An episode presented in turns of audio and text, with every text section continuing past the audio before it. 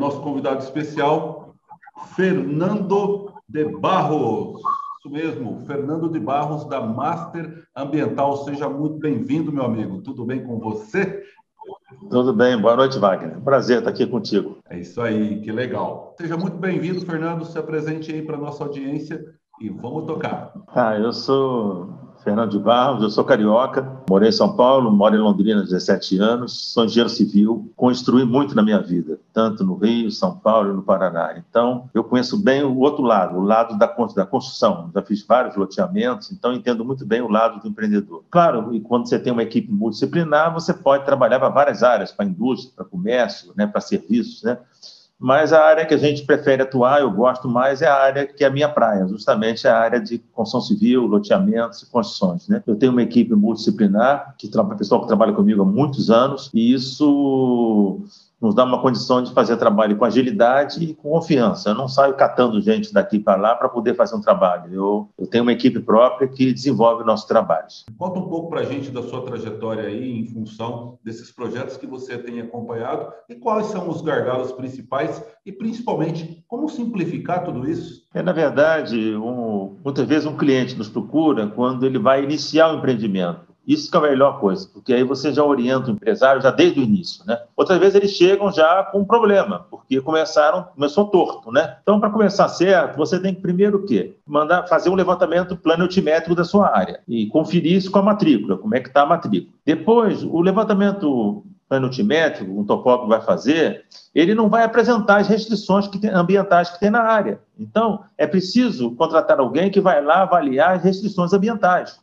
vai ver o que, que tem de, de árvores naquele terreno, se tem nascente, se não tem nascente, se tem é, córregos, tem rio, assim por diante, né?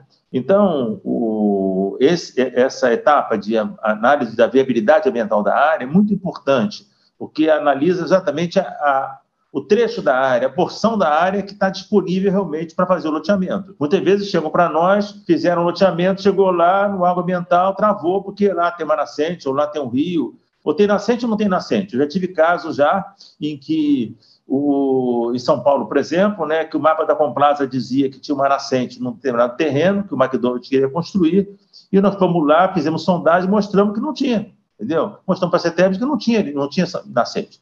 Outras vezes tem nascente e você, claro, tem que obedecer aquela área em volta. Quando você faz uma análise da viabilidade ambiental, logo depois do levantamento topográfico, porque o topógrafo não conhece não é da área ambiental. Ele pode ter noções, mas ele não tem conhecimento. É preciso que vá um especialista da área ambiental lá para analisar a viabilidade, a área que está disponível. Né?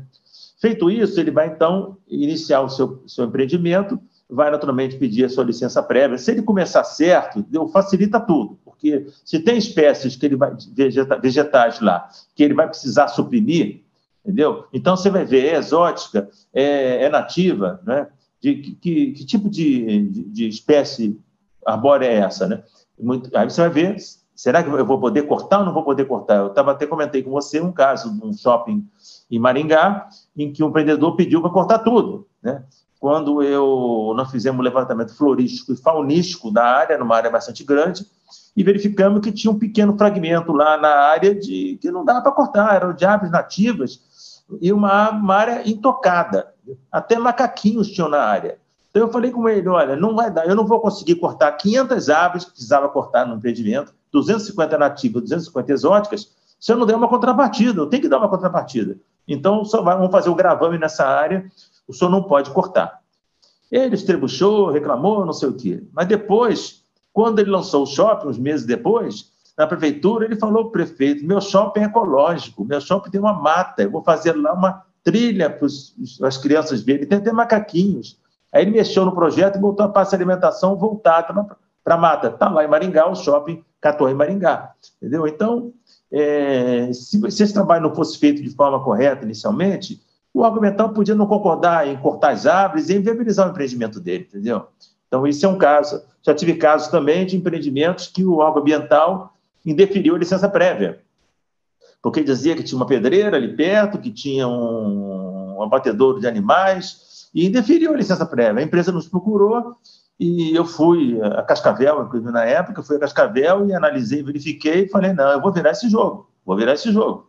Por quê? Porque a pedreira estava desativada, isso não era argumento para o cara, né? para o fiscal. Segundo, o abatedouro que tinha, ele já não abatia mais, ele simplesmente processava. Então, mau cheiro também não tinha. E como é que eu vou provar isso com o órgão ambiental? Eu tive que fazer uma pesquisa de opinião pública ali com os, com os vizinhos do entorno para verificar com eles a pedreira faz barulho? Há mais de dois anos que eu não faz, ela está desativada. E o, o, cheiro? Não, não tem cheiro, não. Antigamente tinha, hoje não tem. Então você vai com pesquisa certinho, e eu também reclamou de uma questão de uma rede de alta tensão, o projeto estava atendendo isso, e nós viramos o jogo e foi concedida a licença prévia, o recurso foi atendido.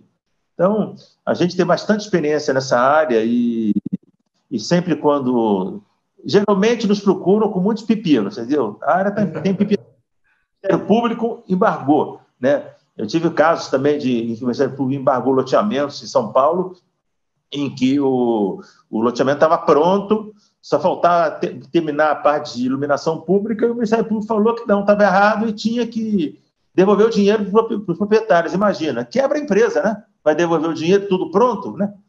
Aí nós fomos lá, fizemos o um trabalho novamente, fizemos audiência pública, o promotor foi na audiência, inclusive, e o serviço foi liberado, né?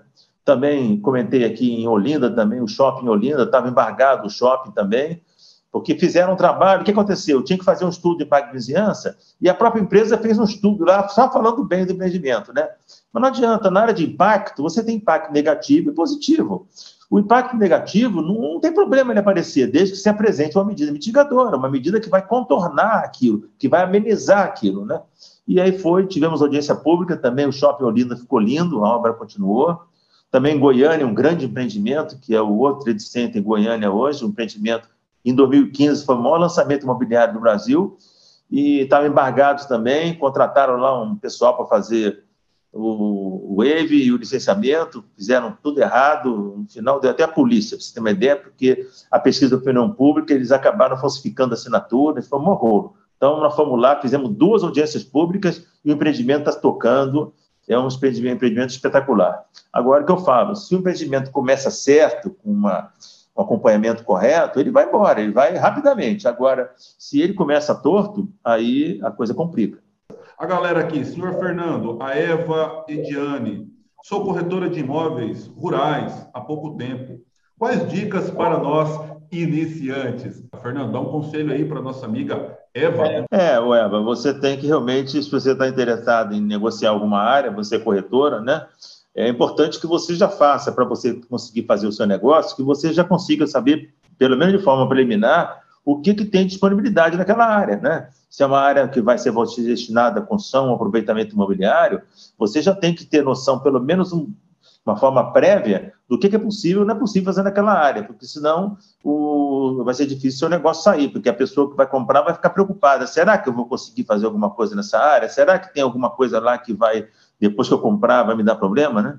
É, o Danilo também, um empreendimento de chácaras localizado na margem de um braço de rio de 50 metros de largura, precisa ter afastamento pelo Código Florestal ou tem exceção? Repara, nós lá na empresa nós temos três advogados especializados na área ambiental, porque isso aí é coisa para especialista, né?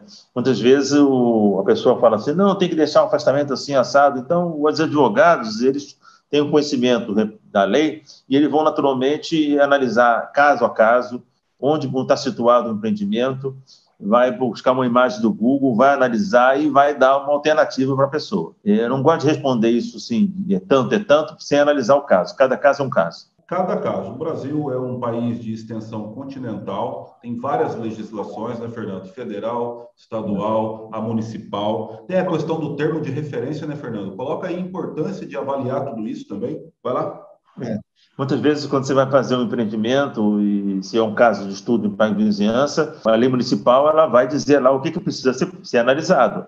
Mas se é um grande empreendimento, muitas vezes o órgão mental ou a prefeitura ela faz um termo de referência específico para aquele empreendimento. Então, muitas vezes eles começam a exigir coisas que não está na lei deles, mas eles querem aquela informação. E vai fazer o quê? A gente tem que atender, né? Tem que correr atrás e atender o termo de referência. Isso é importantíssimo.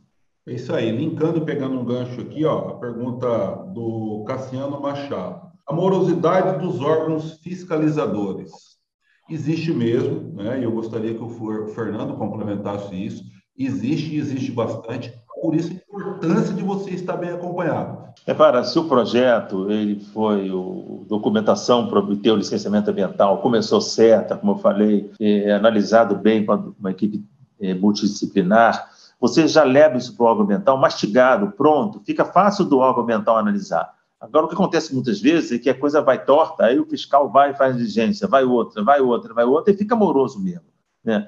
Então, se você entra com ele bem montado, organizado, feito de forma correta, como a gente fala na empresa, é, o que você tem que fazer é ficar em cima, né? Porque aquilo, o que acontece hoje nos órgãos é que é pouca gente para muitos processos, por isso que eles estão municipalizando, né? O licenciamento ambiental mas já tem que ficar em cima. Se, agora, o problema é começar certo e fazer certo. Se você falta uma informação, não ficou claro outra, outro dado, não dá. Aí a coisa vai ficando, porque vai, vai com exigência para lá, comunique-se para lá, comunique-se para cá, e aí o processo demora. Agora, se ele vai redondo, aí a coisa é muito mais fácil. Até para você dialogar com o fiscal e com o técnico é mais fácil. E tem que ficar em cima insistindo mesmo. O Daniel Cavalcante coloca aqui: tem uma gleba que passa um córrego tá, de aproximadamente é, 1,2 de largura.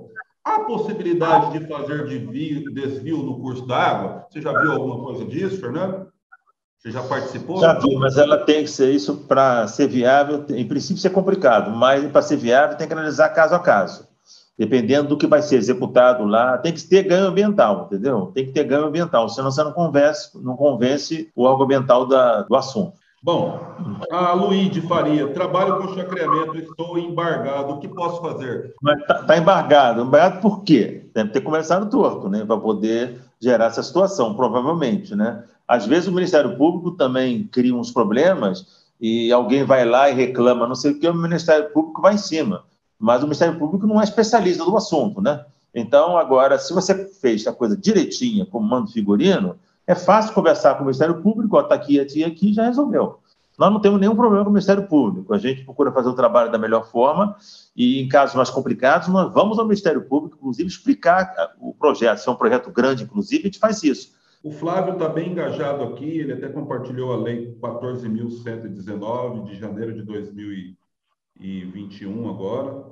Como vai essa novidade no contexto do mercado imobiliário? Está colocando sobre a nova lei de pagamento de serviços, nova lei de pagamento por serviços ambientais. Sabe alguma coisa aí, Fernando, para colocar aqui? É, isso é uma lei que há muito tempo está para sair, em que ela remunera aquele que preserva nascentes, preserva, protege rios, matas, assim por diante, né? É uma lei nova, ela vai demorar um pouquinho para pegar, mas ela é importante para o meio ambiente, para a pessoa, é, imagina um fazendeiro, por exemplo, que está protegendo a sua mina d'água lá para dar água para a propriedade dele, e muitas vezes ele está beneficiando não só ele, mas também todo mundo que vai receber aquela água que vai no rio vai, vai passar na frente de alguém, né? Então, isso é uma coisa interessante, é pagamento de serviços ambientais. Que legal, Joaquim Otônio. Temos um caso atípico em Pelotas, Rio Grande do Sul. Trata-se de uma área nobre aprovado com mais de mil lotes, totalmente aprovado com as matrículas e tudo, mas porém embargado pelo ambiental. Ai, caramba, manda pra gente. Tô louco para saber o que, que é isso aí, né, Fernando? Joaquim Odônio é nosso parceiro, hein? Vai lá, Joaquim, vamos falar é. com a gente É, hoje, parte, muito, muitos nos procuram justamente porque foi embargado, porque não houve uma atenção correta. Muitas vezes, assim, ah, tem que fazer a parte ambiental. Você conhece alguém? Ah, conhece um cara lá que é primo do outro, filho do outro, não sei o quê, fala com ele, ele se formou há pouco tempo, desastre, entendeu? Desastre. É, nossa empresa ela atua no Brasil todo. É, eu atendo empresas nacionais, onde elas estão, eu tenho que ir, né? como MRV, por exemplo, atendo a FedEx, atendo Magazine Luiza, Carrefour, atendo várias construtoras e meu contrato com a FedEx, o Wagner, não sei se falei, ele atende a FedEx, o licenciamento da dela e da TNT. Eu atendo, o meu contrato tem que fazer, cuidar de Buenos Aires, Montevidéu e Santa Cruz de la Sierra. Eu ainda não comecei lá, mas meu contrato atende, está lá previsto que eu tenho que atender esses lugares também, entendeu? Então, a gente está no Brasil todo e a equipe nossa é excelente, nós temos prestadores nós temos dinheiros em São Paulo, Rio de Janeiro, no Nordeste, nós temos profissionais espalhados para todo o Brasil. É uma satisfação estar aqui com você, Wagner, conversando aqui nesse seu canal. Eu creio que nós vamos conseguir fazer muito e ajudar muitas empresas, ajudar muitos empreendedores a resolverem seu problema, dando uma orientação correta e para fazer com que o licenciamento ambiental saia e que com isso o sucesso esperado aconteça. Com tudo isso, recebendo o Fernando de Barros, da Master Ambiental. Um beijo no coração de todos. Fui. Obrigado, Fernandão. Obrigado a todos aí. Tchau. Tchau.